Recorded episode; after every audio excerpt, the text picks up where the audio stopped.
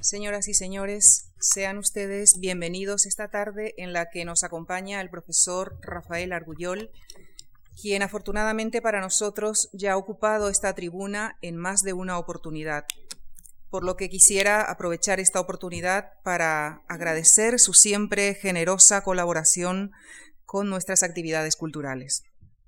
Rafael Argullol es licenciado en Filología Hispánica, Ciencias Económicas y Ciencias de la Información y doctor en Filosofía. Actualmente dirige el Instituto Universitario de Cultura de la Universidad Pompeu Fabra en Barcelona y es catedrático de Estética y Teoría de las Artes en la Facultad de Humanidades de la misma universidad.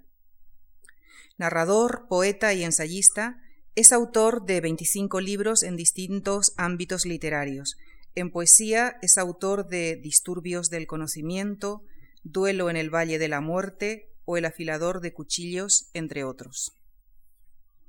En novela ha publicado, entre otros títulos, El asalto del cielo, Desciende río invisible o La razón del mal, esta última galardonada con el Premio Nadal en el año 1993.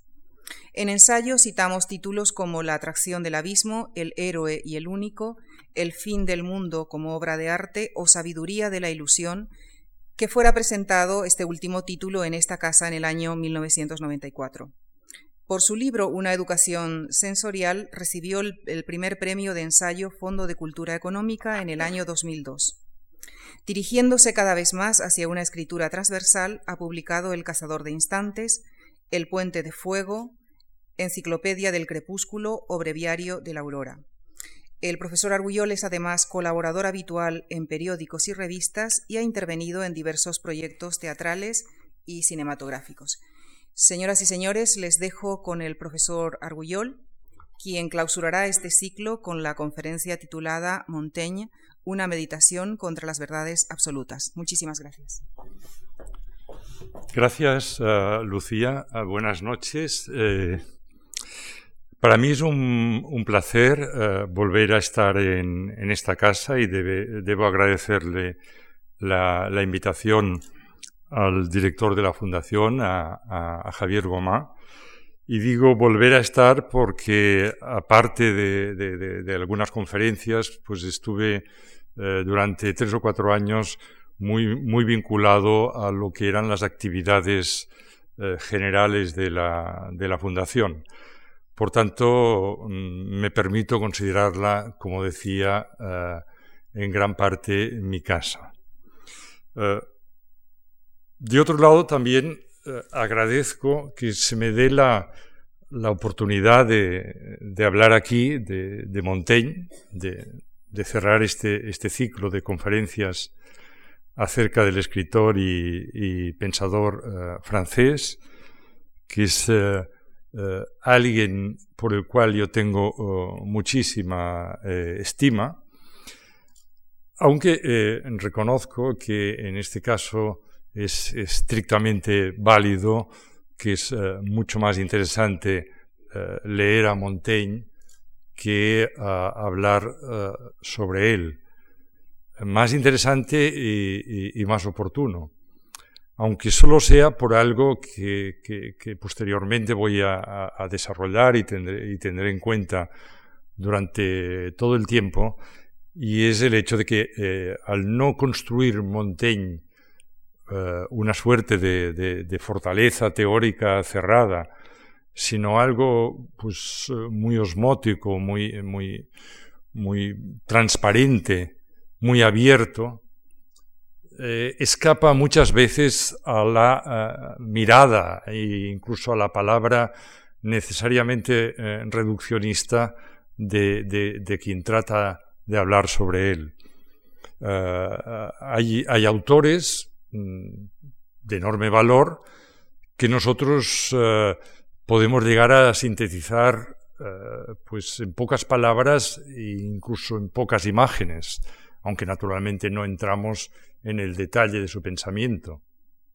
Yo me, atrevería a decir, por ejemplo, que un, autor de la envergadura de, Hegel podría mm, prácticamente encerrarse en un esquema que es el espíritu busca al espíritu, pues a través de toda la aventura épica de, la historia de la humanidad o de la civilización de la humanidad.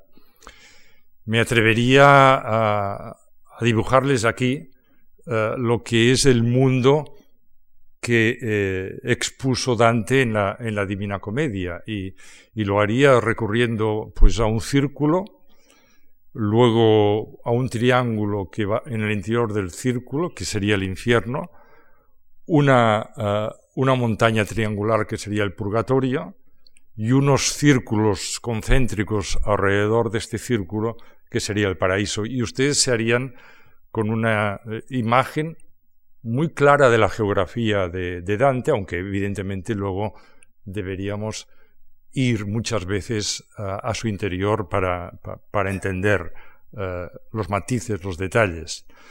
En cambio, hay, eh, escritores, hay, pensadores mm, que escapan eh, por completo a la, posibilidad de una definición previa y a la posibilidad de una esquematización. Quizá por eso autores como Montaigne muchas veces son eh, algo antipáticos para los planes de estudio que quieren eh, ser muy clasificatorios, porque eh, quizá en las facultades de filosofía lo encuentran poco estrictamente un autor filosófico, en las facultades de literatura de filología lo encuentran un autor quizá demasiado filosófico. Entre unos y otros, pues con frecuencia no se explica Montaigne. La dificultad aumenta si uno se da cuenta que es difícil sistematizarlo, fundamentalmente por el hecho de que él mismo, en el momento de escribir el que podríamos llamar su único libro, los célebres ensayos, prácticamente no recurrió a un, a un esquema previo ni a una sistematización previa, sino que se, se, lanzó al ruedo a través de un, de un método en gran parte eh, intuitivo y al que, al que voy a hacer, eh, y al que voy a hacer referencia. Sin embargo, mm, salvado eso y comprendiendo, imagino ustedes, todos ustedes muy bien, que es eh, mucho mejor leer una línea de Montaigne que escuchar diez de mis minutos sobre esa línea, Entendido eso, eh, pues quisiera, mm, quisiera exponerles mi aproximación actual a, Montaigne. Ya imagino que los que han asistido a las eh, conferencias eh, precedentes sobre el autor, pues ya tendrán un conocimiento bastante, bastante exhaustivo de elementos biográficos del autor, o de, sus pocos viajes, prácticamente también del único viaje que hizo fuera de Francia, que fue un viaje que hizo ya mayor a, Alemania, a Suiza, Alemania y a, Italia. luego fue, como ustedes ya sabrán, la mayoría también, en, la última etapa de su vida, ah, alcalde de Burdeos, y enroscado en medio de estas experiencias, fue fundamentalmente un hombre eh, que se encerró en su propia eh, propiedad, en su propia posición en el Perigo, y allá desde, esa, desde esa soledad, pero no una soledad de anacoreta ni una soledad agobiante, sino lo que podríamos llamar una soledad abierta, fue componiendo eh, sus ensayos. Mi aproximación a, Montaigne también es un poco, un poco mm, irregular y que, eh, que, tiene que ver con la época y tiene que ver con, con, mi propia evolución. Eh, cuando, cuando yo era eh, estudiante, Montaigne era un nombre interesante, pero que de ninguna manera estaba, estaba entre los referentes más potentes entre los jóvenes de, la época. Como, ustedes saben muy bien, eh, pues hace unas décadas eh, los referentes querían ser referentes fuertes ideológicamente, o eran por el contrario algunos maestros de la sospecha, lo que se llamaba maestros de la sospecha, como eran eh, Nietzsche, como eran Freud, Montaigne sonaba, Montaigne se leía eh, fragmentariamente, pero casi, eh, casi eh, tenía que ser un, acceso autodidacta a la obra de Montaigne que solía ser un acceso fragmentario a algunas partes de sus ensayos. Yo debo reconocer que mm, a mí me gustó desde el inicio algo del espíritu de aquella escritura, aunque en los primeros tiempos me pareció que en efecto era un hombre eh, escasamente duro en relación a los pensamientos e ideologías duras que eh, por, aquellos tiempos eh, se estilaban. Sin embargo, después, cuando, cuando, hice la primera lectura completa de los ensayos de Montaigne, la verdad es que me fascinaron. En ese después hay un después ya histórico y un después en, mi propia vida. Recuerdo que mm, fuera de, lecturas eh, fragmentarias, hice eh, la primera lectura completa de los ensayos, empezando por la primera página y acabando por la última, en unas circunstancias muy singulares, en unas circunstancias en que probablemente a nadie se le ocurriría eh, leer los ensayos eh, de, Montaigne, que era en un recorrido en, coche por Estados Unidos, de estos que se hacen de costa a costa. Yo había vivido en Estados Unidos, había vuelto a España, pero había viajado mucho por allá, siempre me me ha gustado viajar mucho, pero había dejado pendiente un viaje que era eh, un viaje eh, este-oeste, o en mi caso fue oeste-este.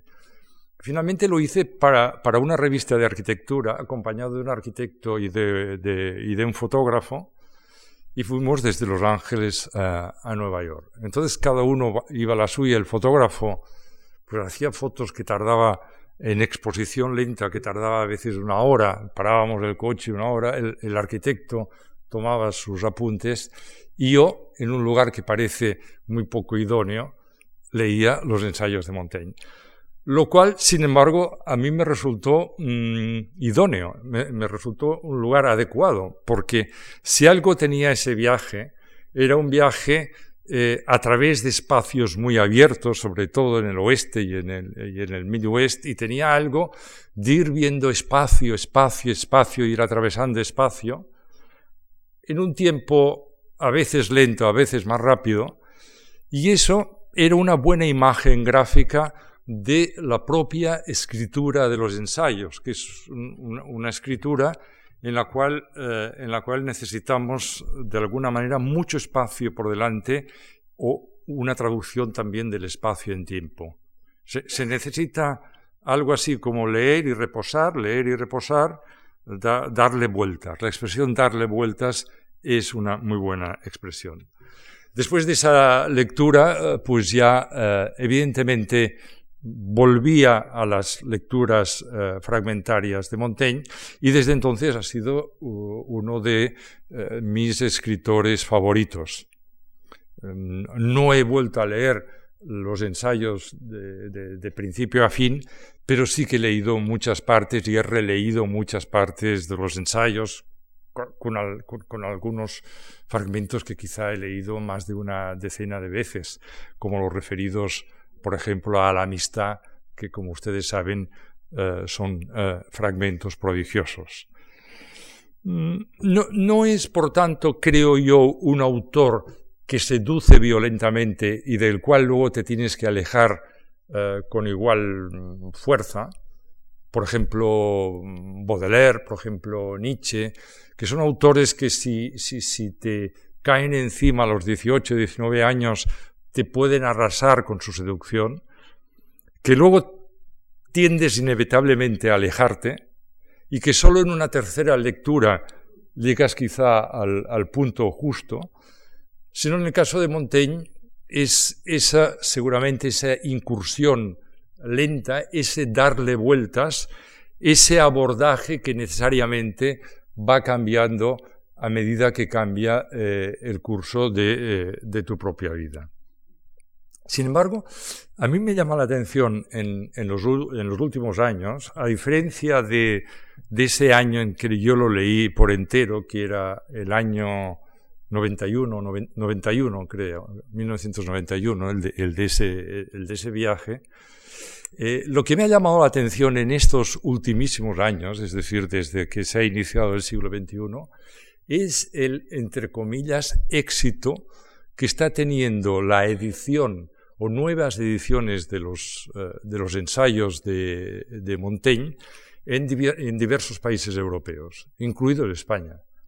la, la, la, edición última de, de los ensayos de, de Montaigne, eh, que si no estoy equivocado, la última edición que se ha hecho es, eh, lo que era la, edición póstuma, la que, la, que preparó su discípula Madame de Gournay en, en 1595, muerto ya desde hacía tres años eh, Montaigne, una edición en la que se recuperaban muchos de, de, de, pues de sus añadidos y, y, algunos de, algunas de sus tachaduras y, sustituciones. Esa edición publicada aquí ha tenido un notable eh, éxito editorial o, una notable salida editorial, dado que era pues, un libro publicado finalmente creo en un volumen o en dos volúmenes y luego en bolsillo en uno y con un considerable número de páginas. Pero eh, curiosamente me he encontrado que en Alemania y en Italia en el mismo periodo ha, sucedido algo similar. Lo cual a mí me, plantea algo siempre muy interesante, que lo dejo también pues a, la, a la reflexión de todos ustedes, y es esa especie de guadianas literarios que son las recepciones. Hay, hay, épocas en las cuales, de manera uh, abrupta, aparece como necesario un, autor, un escritor, que, que quizá durante otras épocas anteriores parece que esté en letargo o parece que esté en una situación como más en, en, reserva. Eso a mí me llama la atención en muchos autores y distintos, desde un autor como Joseph Conrad, que ahora es un gran referente en la narrativa mundial, pero que había pasado la mitad del siglo XX prácticamente mm, sumergido, o para hablar de, casos muy inmediatos y de alguien que tiene que ver con Montaigne, eh, eh, pues el propio Stefan Zweig, que, ha escrito, que escribió en su momento un curioso, interesantísimo libro sobre, sobre Montaigne, que escribió Zweig muy poco antes de, su muerte, de su suicidio en Brasil. Y digo curioso porque prácticamente lo escribió de memoria, sin tener a disposición por las circunstancias históricas en las que se encontraba eh, los textos literales de, los ensayos. Bien, Zweig es un autor que prácticamente había desaparecido de, las estanterías. Yo, yo cuando era pequeño recuerdo libros de, de Zweig en, en, la biblioteca de mi abuelo, 24 horas de la vida de una mujer, El mundo de ayer, que luego desaparecieron y ahora han vuelto a reaparecer con fuerza. Pero esta es una, cuestión aparte, el, por qué en un momento determinado se, se, producen estas, estas salidas y en cambio quizá autores más, más estables pues eh, desaparecen, desaparecen provisionalmente eh, o no. En el caso de, Montaigne, y ese es el núcleo de lo que quería exponerles, en el caso de Montaigne yo creo que eh tiene uh, un, un, un, impacto, un cierto impacto en nuestra época, dentro de, lo bajo que, so, que están uh, los impactos intelectuales y culturales de gran envergadura en nuestra época, tiene un gran impacto porque eh, de alguna manera se ha hecho necesario. Se ha hecho necesario porque representa algo, no solo en, no solo en sus afirmaciones, sino en la construcción de esas afirmaciones, representa algo que encaja o puede encajar con nuestro presente y con incluso con nuestro uh, futuro uh, inmediato. Montaigne mm, en su, en su momento, en su momento ya fue alguien que afrontó una situación, diríamos, de radical transición. No, no, quiero utilizar la palabra crisis porque ya saben ustedes lo manoseada que está, pero de radical transición.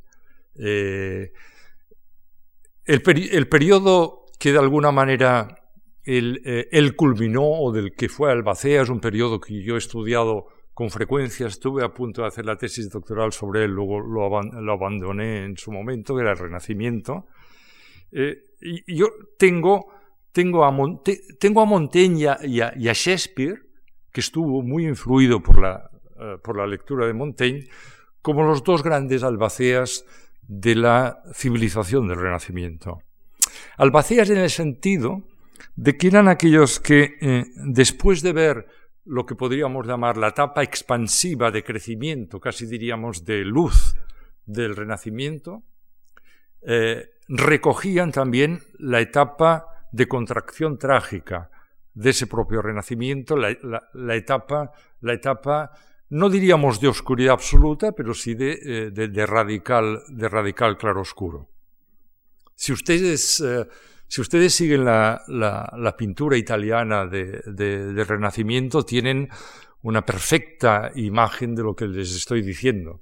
Si, uno se fija en la pintura del 480, es decir del siglo XV, en pleno, en pleno humanismo renacentista, es una, una, pintura luminosa.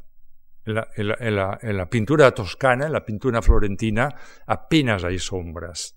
Es como si el descubrimiento de la sombra, que evidentemente lo habían descubierto, fuera algo que fuera un leve contrapunto a la presencia casi eh, deslumbrante de, la luz. Cuando, cuando nosotros eh, vemos los cuadros de, de, Botticelli o de, o, o de, Piero de la Francesca, sabemos que estos son los artistas que amparan un movimiento que tiene su principal manifiesto en el, eh, en el texto de Giovanni Pico de la Mirándola, eh, Oración por la dignidad del hombre. Creo sinceramente que nunca se ha escrito un texto más optimista que este más optimista en relación al hombre. Porque aunque los humanistas miraban hacia, hacia la antigüedad, la antigüedad, sobre todo la antigüedad griega, había sido escasamente optimista, había sido muy lúcida, había tenido la tragedia griega como la culminación cultural. Pero en esa tragedia, la libertad del hombre que se exaltaba era como un resquicio en medio de un edificio tremendo que era el edificio del destino. Sin embargo, los humanistas del siglo XV, culminados en la escuela, en la escuela neoplatónica de Florencia, sí llegaron a un optimismo, yo creo, prácticamente sin igual. En, la oración sobre la dignidad del hombre, Giovanni eh, Pico da Mirandola llega a afirmar, eh, tomando la palabra de Dios, que se dirige a Adán, le dice, y yo, Adán, te he hecho diferente de todo el resto del universo. Todo el resto lo creado según leyes rígidas de la necesidad, es decir, del destino. Pero a ti te doy libertad absoluta. Tú te puedes elevar hasta la categoría del ángel o degradar hasta el nivel de la, de la bestia.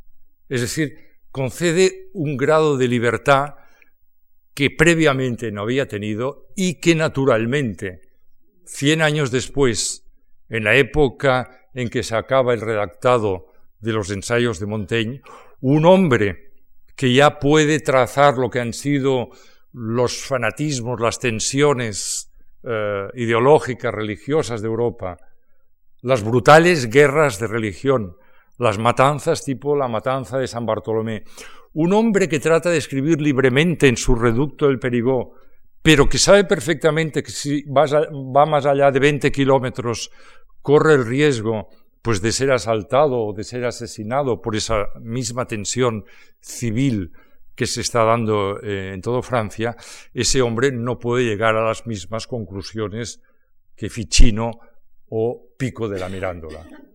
Montaigne es tan humanista como ellos en el sentido de una pasión sin límites por los referentes griegos eh, y latinos. Pero evidentemente no es que esté desencantado, sino que a la fuerza tiene que practicar una suerte de eh, eh, escepticismo activo, un escepticismo muy, muy acompañado de la fuerza de la voluntad, pero en el que notas ya esa presencia fuerte de las sombras que tiñe la pintura italiana y europea en el siglo XVI y de la cual es perfecta muestra un casi contemporáneo de, eh, Montaigne, contemporáneo de Montaigne, como es eh, Caravaggio. Pienso yo que lo que hará en cierto modo eh, Shakespeare es recoger aquello que va recorriendo los, los ensayos de, Montaigne, muchísimos de los temas, muchísimas de las aproximaciones eh, eh, que están en Montaigne, las recoge eh, Shakespeare en sus, en sus, dramas y en sus comedias. supongo que en la mayoría de los casos, por coincidencia tácita de una época, porque una época da respuestas a veces similares sin necesidad de haber un contagio directo, y otras por, el hecho de haber leído eh, eh, directamente, a, directamente a, Montaigne. Ese, mundo, ese mundo activo, pero ese mundo que está sumido continuamente en contradicciones, ese mundo que necesita de Dios, pero que apenas cita a Dios. En Shakespeare son citados los dioses, pero Dios no es citado. En los ensayos de Montaigne es citado Dios, pero en cambio no es citado Cristo, en parte por cautela respecto a las propias luchas religiosas que se están dando a Francia. Esa necesidad de dar una nueva coherencia al hombre en, un universo desbocado que tiende al infinito, como ya ha afirmado otro contemporáneo de Montaigne, como es Giordano Bruno, esa necesidad de crear otro paradigma, frente a la propia revolución científica del Renacimiento y que finalmente intentará precisamente Descartes, pero lo intentará en otro territorio, intentará eh, en el territorio del, propio yo interior. Pienso, luego existo. Montaigne todavía corresponde al momento en que eh, eh, la existencia pensada es lo que cuenta, aunque esa existencia evidentemente va a hacerse desde el lugar de lo que los modernos hemos llamado eh, el yo.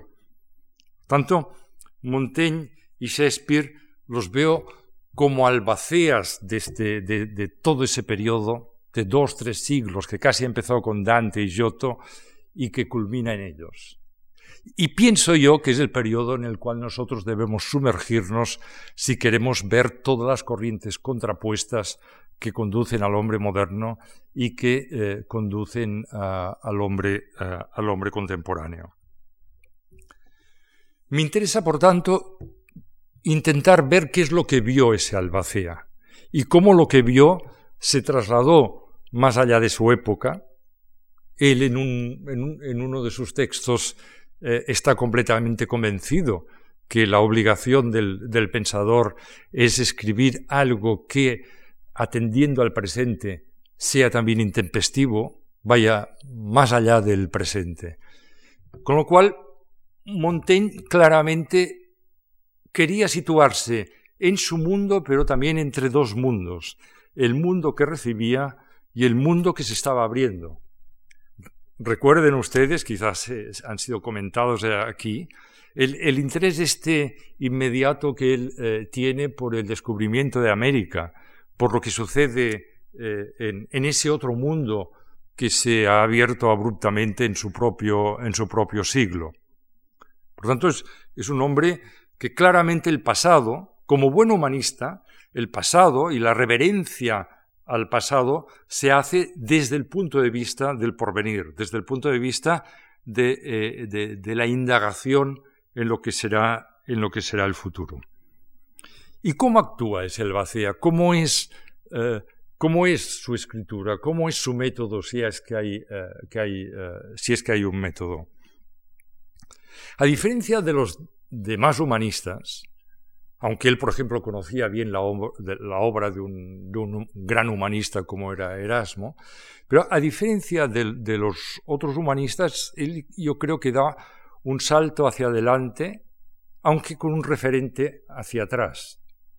Hay, hay, vínculos con, algunas de las cosas escritas por, por Plutarco y Ovidio en la, antigüedad, pero si yo tuviera que escoger un, referente eh, inmediato, o más inmediato, yo diría que, eh, que a Montaigne le iba bien el San Agustín de las confesiones lo que San Agustín había hecho en las confesiones diez siglos antes. También en una época de gran transición, en la época de la caída del imperio romano, en la época en que el cristianismo estaba sucediendo convulsamente al, paganismo, eh, San Agustín, un pagano, en su juventud, escribe un libro insólito, un, libro en el que, eh, en cierto modo, él se pone como objeto central de experimento. Y eso es lo que va a hacer, eh, lo que va a hacer de manera muy destacada eh, Montaigne, como ustedes saben. recurrir como método central o como único método a lo que podríamos llamar la autoexperimentación. O sea, estudiarme, estudiarme. Estudiarme, pero no estudiarme solo como conciencia, no estudiarme solo a través de un supuesto conócete a ti mismo de la eh, conciencia, sino estudiarme a través del auténtico valor de ese conóceme, conócete a ti mismo antiguo, que es conocerte también en cuerpo, en la unidad de conciencia y de cuerpo, examinarte como físico, como fisiología, examinarte como movimiento interior, examinarte como ánima, que al fin y al cabo ánima significa en efecto un movimiento. Esto es una, una propuesta sustancialmente radical en el terreno literario o en el terreno literario filosófico. Si bien alguien anterior a, Montaigne ya lo había propuesto. Si ustedes leen el Tratado de Pintura de, Leonardo da Vinci, que no es un título puesto por Leonardo, sino posteriormente, los escritos que reúne el Tratado de Pintura son, escritos eh, pues, que iba notando Leonardo, pero a los que no puso ningún título.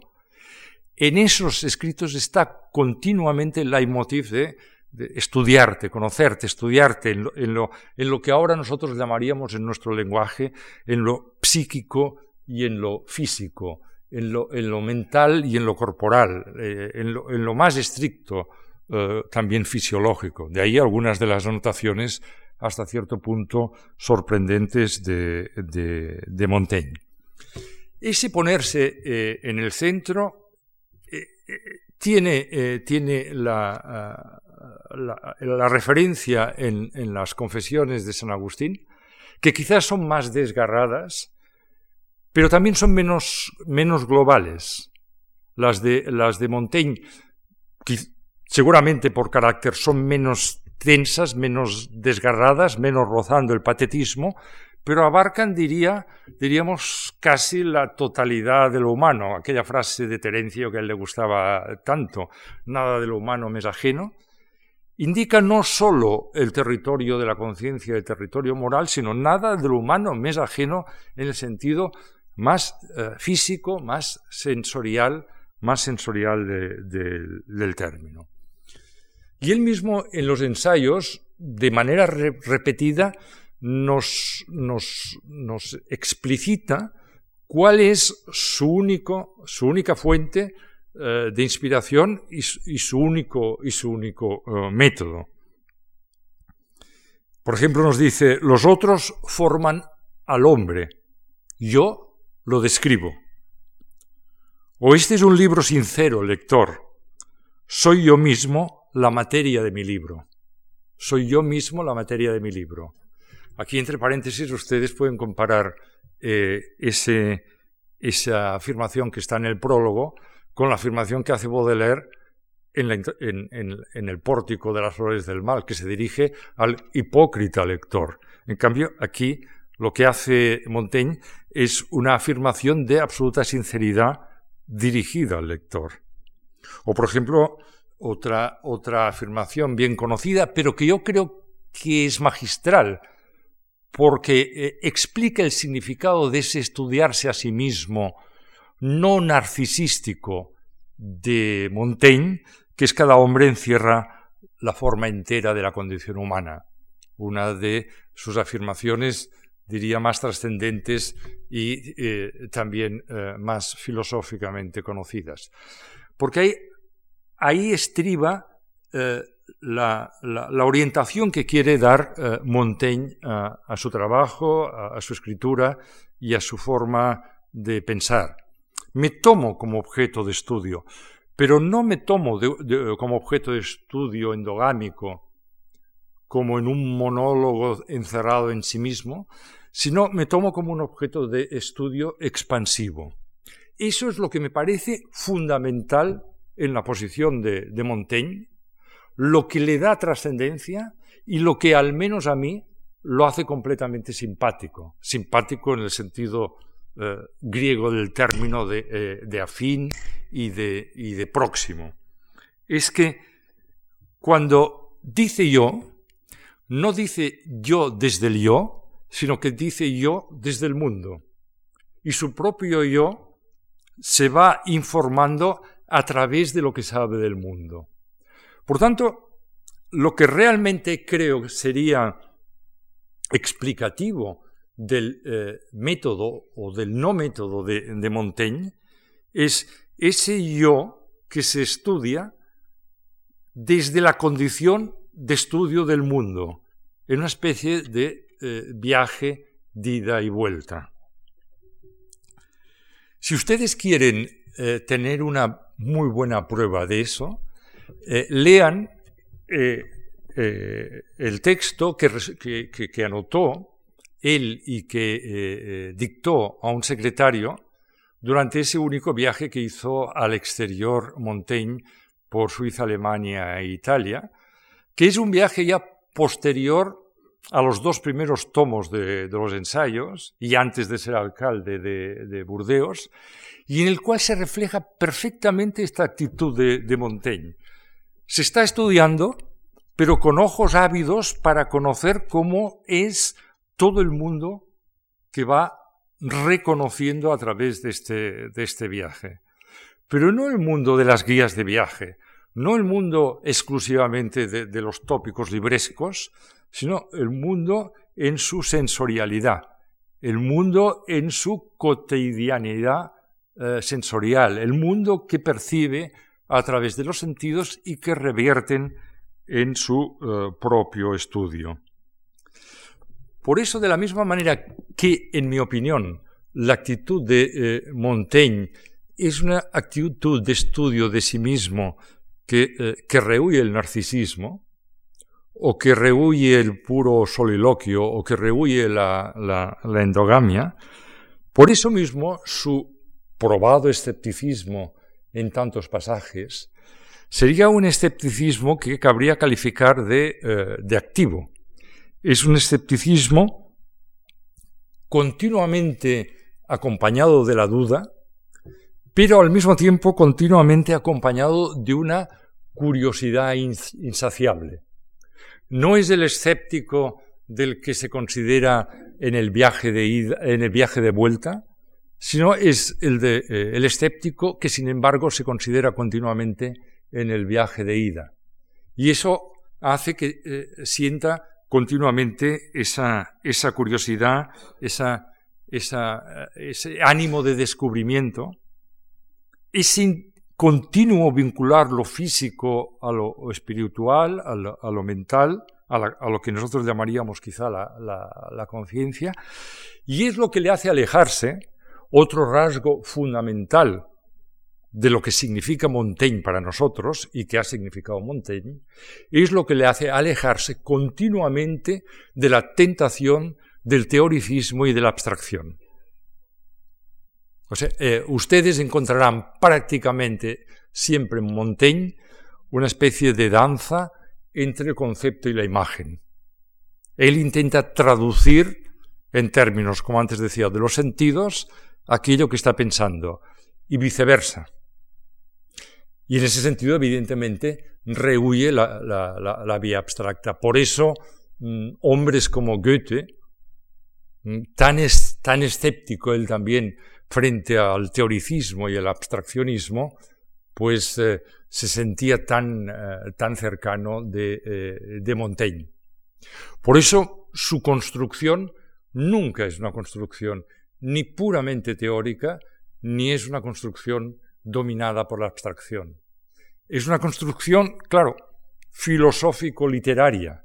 Y por eso a los que han gustado, como decía al principio, de las clasificaciones, ha incomodado tanto del lado de los que hacen bandera de la pura teoría, como de los que hacen bandera de una supuesta, que yo nunca he sabido lo que podía ser, de una supuesta literatura sin ideas. De ahí es que no, de ahí es que nosotros podamos acercarnos a la comprensión incluso semántica del título de su libro, ensayo.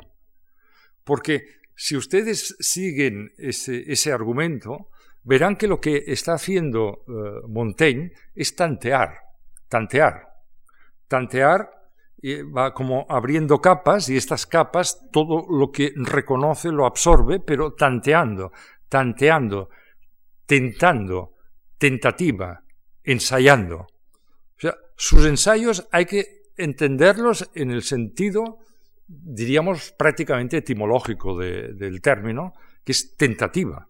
Un ensayo es todo lo contrario de una afirmación dogmática, que era lo que horrorizaba, horrorizaba a Montaigne.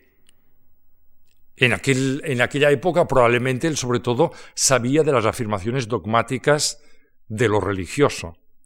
Nosotros, que ahora también nos servimos de Montaigne, aparte de conocer ya históricamente las afirmaciones dogmáticas de lo religioso, hemos sido herederos de las afirmaciones dogmáticas de lo ideológico. En ese sentido, mm, si, algo llenaba de pavor a Montaigne era el dogma y las verdades absolutas. En cambio, ese tantear, ese tantear, ese ensayar, ese experimentar, pues evidentemente eh, era lo que eh, él defendía y en lo que él eh, se sentía cómodo.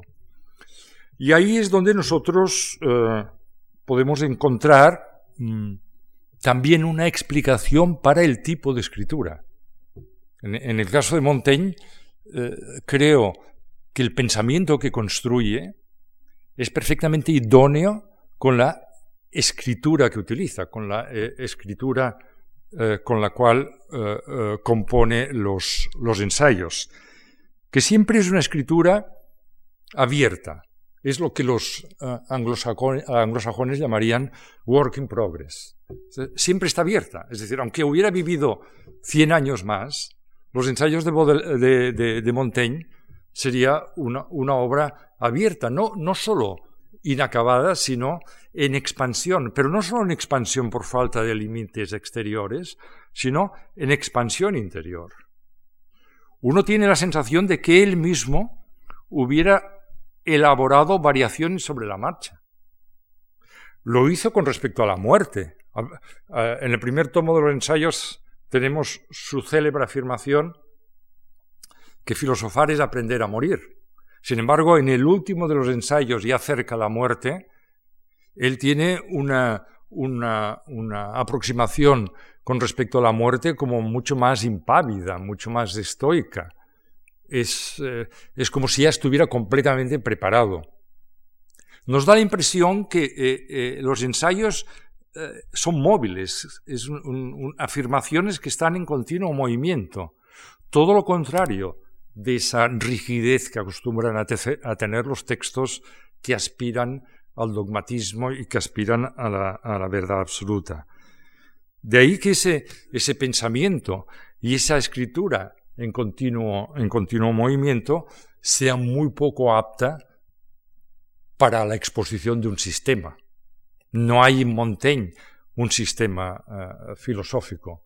Lo que hay es esta, esta oferta de un continuo movimiento de la escritura, del pensamiento y de la vida como instancias, su propia vida, como instancias que están eh, íntimamente eh, comunicadas.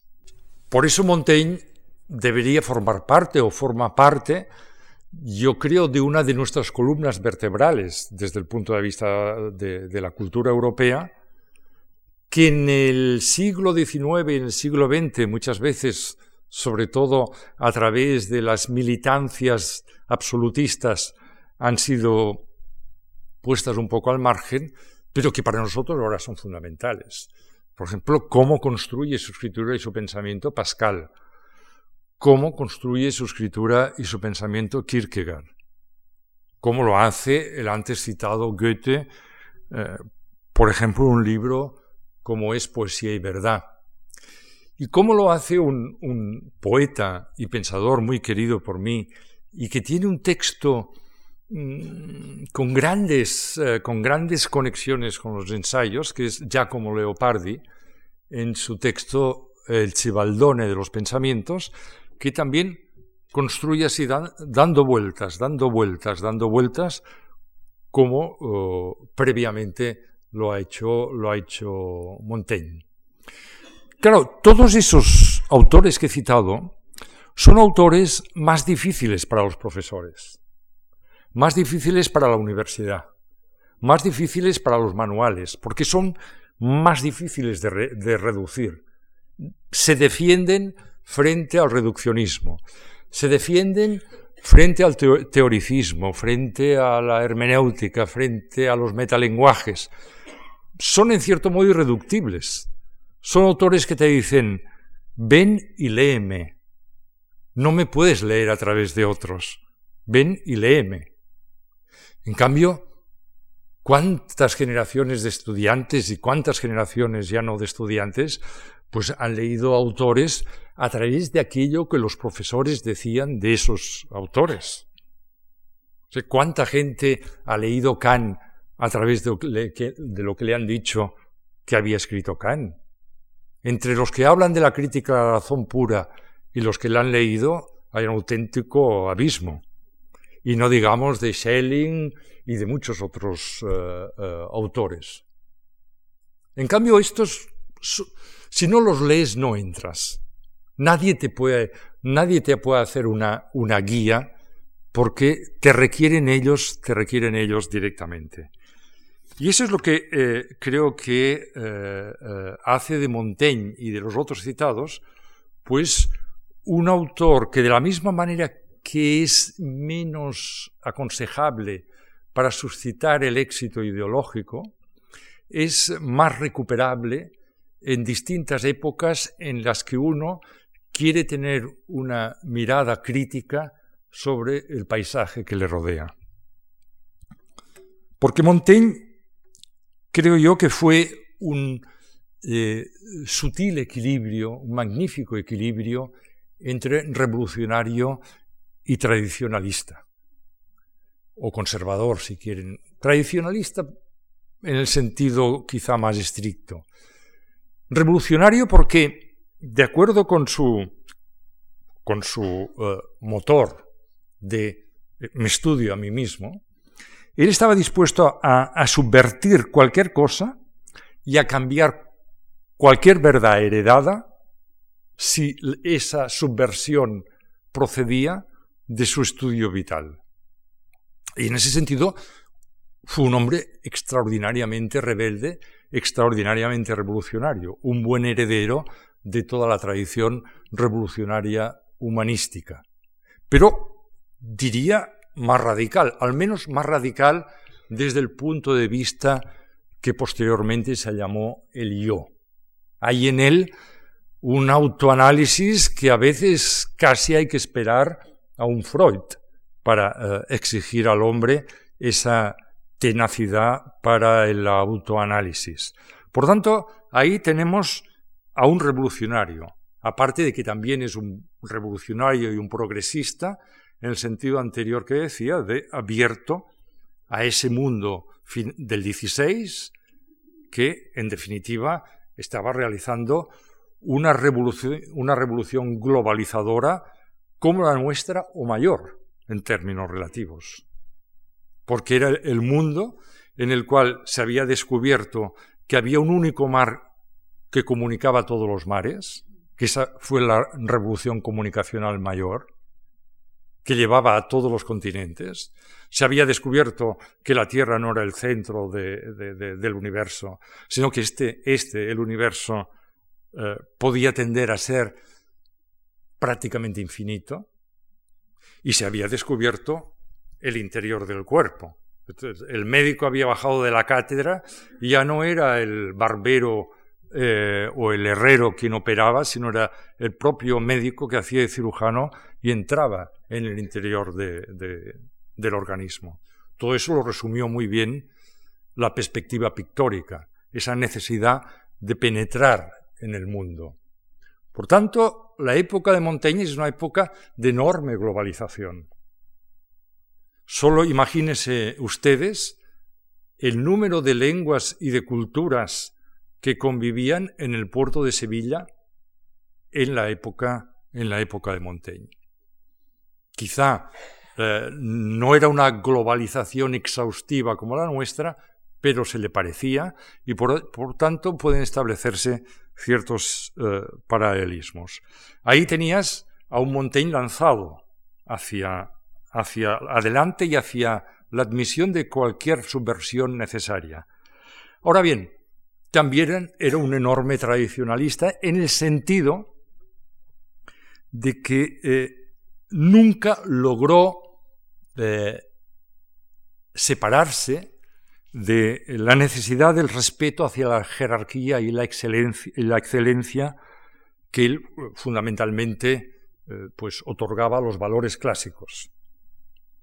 Hizo una, hizo una lectura muy del tenor humanista, de estos valores clásicos, como ya habían hecho los, los de Florencia, o como había hecho el propio Erasmo. O sea, no, veían a, los griegos y a los latinos como, como, como se habían visto en Bizancio, como, como un tesoro fosilizado, sino los veían como interlocutores en movimiento, como nosotros deberemos verlos, o deberíamos verlos. A mí Platón no me interesa si no, si no lo considero un autor actual. Me interesa como autor contemporáneo mío. Como resto arqueológico del pasado, no me interesa ninguno de los autores. Y esa es un poco la actitud humanística que efectivamente afrontó eh, Montaigne. Ahora bien, subversión más, más excelencia y tradición.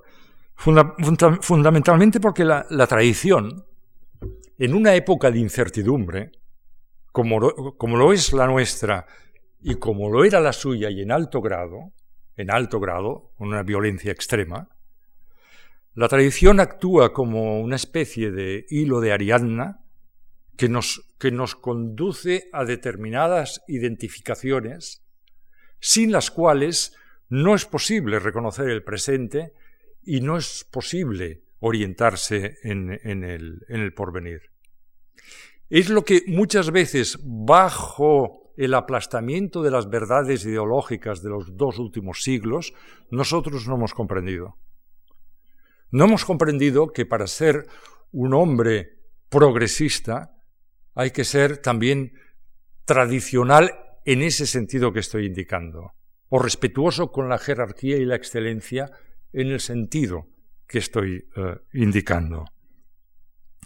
De ahí que eh, Montaigne quiera mm, casi escenificar esa, esa voluntad de relacionarse con la tradición y esa necesidad de estudiarse, aunque su estudio sea a su vez un estudio del mundo.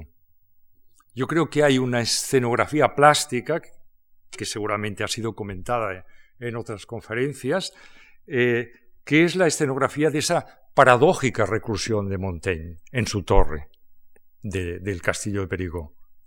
Eh, ¿cómo, se recluye un hombre tan expansivo, tan curioso, tan, tan interesado por las cosas del mundo, como nosotros advertimos con posterioridad cuando hace el viaje por Alemania e Italia? Hay una paradoja, pero yo creo que es una paradoja explicable, porque él se recluye con su experiencia y se recluye armado de lo que él considera la autoridad de la, de la tradición, la, tradición que él respeta.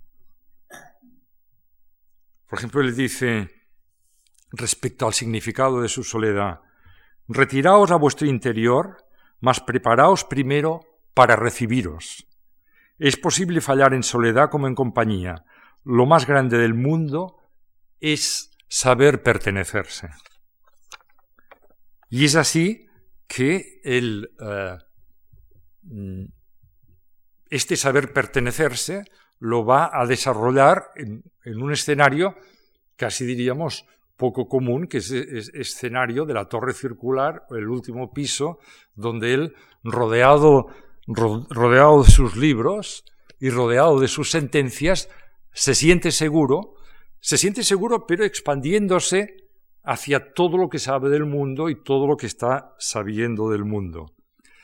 Una torre circular, mil libros, la biblioteca de, de, Montaigne eran mil libros, en unas estanterías eh, también eh, curvas, y para acabar de comprimir esa presencia de la autoridad de la tradición, como saben ustedes o algunos de ustedes, se hace grabar en, las vigas de ese improvisado estudio de la torre 57 sentencias eh, del, mundo, del mundo antiguo, tanto sentencias procedentes de la Biblia como procedentes de lo, eh, eh, del mundo griego y romano, que en su caso casi podríamos decir greco-romano, o casi podríamos decir judeo-cristiano greco-romano, porque en los ensayos todo eso es un continuum. A diferencia de lo que pasó desde la Ilustración y sobre todo desde el idealismo y el romanticismo de principios del XIX, que se separó muy claramente pues lo griego de lo latino y evidentemente después con, con gran claridad y a veces con gran antagonismo lo, lo, lo, lo helénico o lo clásico de lo cristiano o de, lo llamado judeocristiano, en, en los ensayos de Montaigne las citas forman un único cuerpo. Él no, no, no, no, no, no se esfuerza para nada en separar a unos de otros. Ustedes ya saben que él sabía latín a la perfección gracias al método educativo de, eh, de, su padre, que así se lo exigió. De pequeño sabía perfectamente latín, griego muy poco, como era propio de la época, pero sobre todo es que ellos veían una continuidad.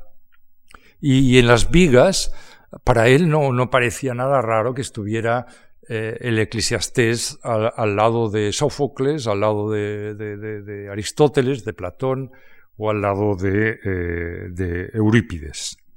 Sin embargo, hay una, relación personal que parece que le ligue, le invite a esa paradójica reclusión. Imagino que quizá eh, habrán, eh, les habrán hablado de ella, y es esas magníficas páginas dedicadas a la amistad que concentran, diríamos, lo más entrañable, tal vez, de todos los ensayos, que son las palabras dedicadas a su íntimo amigo fallecido, eh, Etienne. dice que privado del más dulce, más caro y más íntimo, tal que nuestro siglo no lo ha conocido mejor, ni más docto, ni más agradable y perfecto, Michel de Montaigne, es decir, él mismo, ha consagrado a su memoria este lugar de estudio donde él se regocijará. Esto es una inscripción en su biblioteca, que él describe de esta manera. Esta es mi sede. Intento conseguir su dominio total y sustraer este único lugar a la comunidad conyugal, filial y civil. Está en el tercer piso de una torre. Estoy sobre la entrada y veo debajo el jardín, el corral, el patio y la mayoría de las partes de la casa. Era en otro tiempo el lugar más inútil de la casa. Ahora paso allí la mayor parte de los días de mi vida y la mayor parte de las horas del día. Miserable, en mi opinión, quien no tiene en su casa donde estar solo, donde rendirse pleitesía, donde esconderse. O en otro fragmento, en mi casa me refugio más a menudo en mi biblioteca. Su forma redonda, solo tiene lo justo para mi mesa y mi silla, y curvándose me ofrece de una mirada todos mis libros. Esa disposición mm, es extraordinaria, hay que verla. Es, es un lugar relativamente reducido, yo no sé si tendrá 15 metros cuadrados. Entonces, está la mesa y la mesa está eh, enfocada hacia esas estanterías curvas, de manera que Montaigne, cuando escribía, tenía la sensación de estar en conexión con los mil libros de, la librería, de estar en una relación física directa y estar, en cierto modo, podríamos decir, amparado, amparado por ellos. Por tanto, hay esa reclusión que yo llamo paradójica porque es la de un ojo, sin embargo, extraordinariamente abierto y extraordinariamente lúcido para advertir lo que está ocurriendo en su época y en cierto modo incluso para intuir lo que está, lo que está por venir. Y pienso que eh, precisamente es eh, esa eh, capacidad de, de ponerse a caballo entre épocas, esa capacidad de no encerrarse en un sistema, esa capacidad de de rehuir los dogmas, esa capacidad de ponerse a sí mismo como lo único que realmente puede estudiarse con intimidad, pero que ese sí mismo no sea un ensimismamiento, sino que sea eh, la consecuencia de un viaje por eh, el significado del mundo que le ha tocado vivir y por el significado de la propia existencia, del sentido que pueda tener la propia existencia, creo que es eh, eso precisamente lo que nos puede dar una eh, cierta respuesta a lo que yo me preguntaba eh, al principio. ¿Por qué, ¿por qué Montaigne es actual? ¿Por qué Montaigne puede ser o es un, un interlocutor nuestro de, considerable riqueza. Hay un respeto por la tradición, pero también hay una, hay una, rebeldía, una rebeldía moral eh, continua. Hay una búsqueda de la verdad, pero no hay un refugio en las eh, verdades absolutas. Fíjense cómo, cómo lo dice. Dice, el mundo no es más que una escuela de búsqueda. El mundo no es más que una escuela de búsqueda. No se trata de ver quién logra el objetivo, sino quién hace la carrera más hermosa. Lo cual es una manera magnífica de, eh, indicar en qué consiste la persecución de, la verdad. Una, una escuela de búsqueda. Por tanto, eres un aprendiz. Eres en el sentido original un filósofo, un amante del conocimiento, no un detentador del conocimiento como era el sofista. Pero sin embargo, Montaigne empieza a ver y está viendo ya entre los escolásticos de, por ejemplo, de la Universidad de París, los sofistas de su época. Está viendo aquellos constructores de rigideces, de sistemas, de verdades absolutas. Por eso él, irónicamente, le gustaba mucho París, pero irónicamente eh, viene a decir varias veces en, sus ensayos que París se refiere a la Universidad de París, es el lugar más estéril del mundo desde el punto de vista eh, del pensamiento. Por tanto, ahí nos encontramos una posible explicación de por qué nos interesa a nosotros que estamos desamparados o huérfanos de esas verdades absolutas que tantos querían tener pues hace 30, 40, 50 años en, el seno de las ideologías y tantos otros en siglos anteriores en el seno de las, eh, de las religiones. Sin embargo, también nos interesa porque Montaigne es una suerte de cuña entre esa deserción de, las grandes, de los grandes discursos ideológicos acompañados de sus, eh, de sus verdades de, digamos, de esa resaca ideológica, gran resaca ideológica en la que nosotros todavía vivimos, pero también es un antídoto frente al cinismo pragmático. Precisamente yo creo que esa última década ha sido una década o las últimas dos décadas de enorme cinismo pragmático, a veces eh, a caballo del llamado neo eh, posmodernismo, a veces sencillamente del neoconservadurismo, a veces como apelación mm, sarcástica frente a las utopías. ¿Vosotros qué queréis? ¿De nuevo incidir en utopías? Solo hay la realidad, y la realidad de los que dicen solo hay la realidad acostumbra a ser la realidad machata más epidérmica. Creo que un Montaigne se sitúa fuera de unos y fuera de otros. Naturalmente, en él no podemos encontrar un apóstol de las eh, ideologías visionarias del siglo XIX. Pero él es también un fármaco contra ese eh, cignismo pragmático que ya sabemos todos que ha dominado nuestro panorama, no me refiero al español, sino incluso internacional, en las últimas décadas, y que en cierto modo ha sido el otro lado del gran ciclo del capitalismo especulativo. El capitalismo especulativo del que ahora tantos parecen lamentarse ha tenido otra cara clarísima y un apoyo sustancial en esa suerte de pragmatismo intelectual y moral que ha dominado el panorama en los, eh, en los últimos, en el último periodo, al menos en las últimas décadas, seguramente amparándose en, ese, en, esa, en esa, resaca de las eh, grandes ideologías. Frente al puro eh, cinismo pragmático, Montaigne aparece como un pensador mm, moral, como un pensador incluso excesivamente moral, aunque verdaderamente él está muy lejos de ser un moralista, como acabaré diciendo.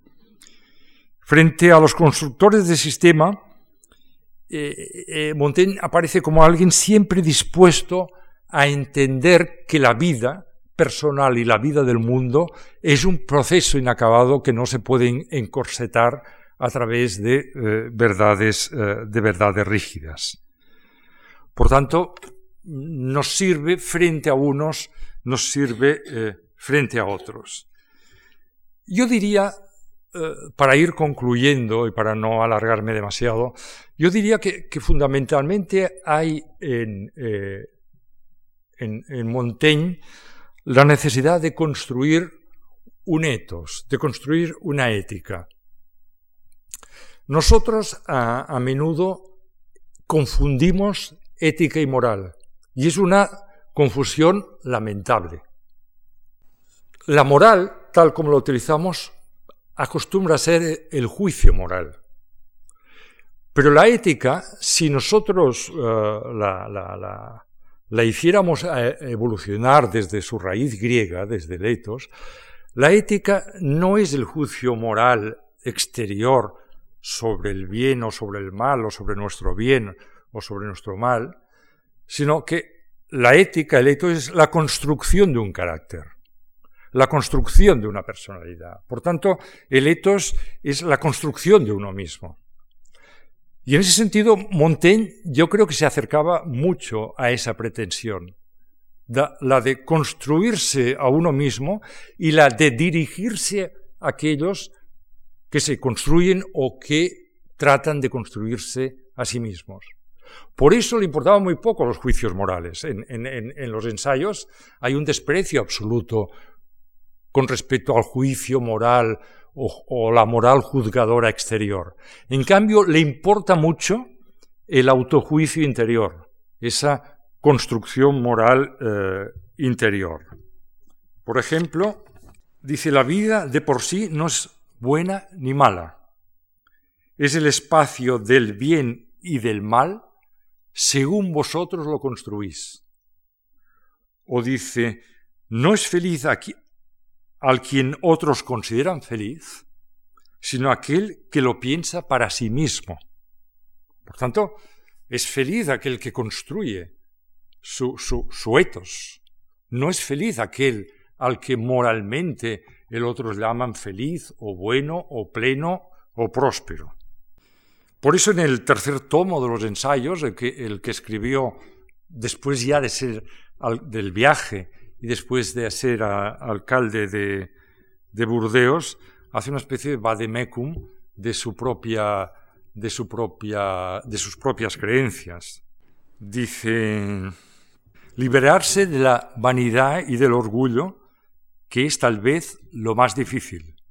Liberarse del miedo y de la esperanza, de las convicciones y los partidos, de las ambiciones y toda forma de codicia, vivir libre, como la propia imagen reflejada en el espejo, del dinero y de toda clase de afán y de concupiscencia, de la familia y del entorno, de fanatismos, de toda forma de opinión estereotipada, de la fe en los valores absolutos.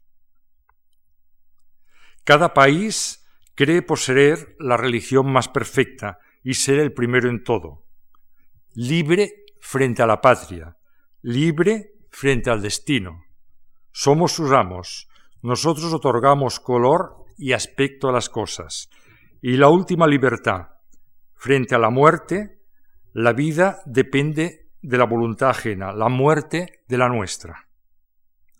Por tanto, yo creo que eh, en el caso de, eh, de, Montaigne, al final de todo ese eh, proceso de autoconocimiento, pero no de autoconocimiento teórico, sino de, de autoconocimiento existencial, que son los ensayos, la, conclusión, que es una conclusión inconclusa, es que evidentemente lo único que, que vale la pena es, por un lado, ser libres, y por otro lado eh, usar esa libertad para avanzar al máximo en ese conocimiento, en esa escuela de la, verdad, en ese eh, aprendizaje de la verdad, que es llegar a una eh, mínima conclusión sobre lo que significa nuestro paso en la tierra. Por eso, nadie que busque un credo religioso fuerte o una ideología fuerte terminante, excluyente, va a encontrar un clima eh, favorable, un clima propicio en, las eh, páginas de Montaigne. Él yo creo que, se, dirige a seres libres. Se dirige, en el fondo se dirige a seres y a lectores que estén dispuestos a hacer la misma experiencia o hacer el mismo experimento que él eh, está haciendo. Eh, por eso les decía al principio, y les he intentado decir a lo largo de toda mi charla, que esta charla es que es muy difícil no tiene ningún valor, porque lo que vale la pena es eh, leer los ensayos, quizá fragmentarios, después enteros y después de nuevo fragmentarios, por donde uno quiera. Gracias.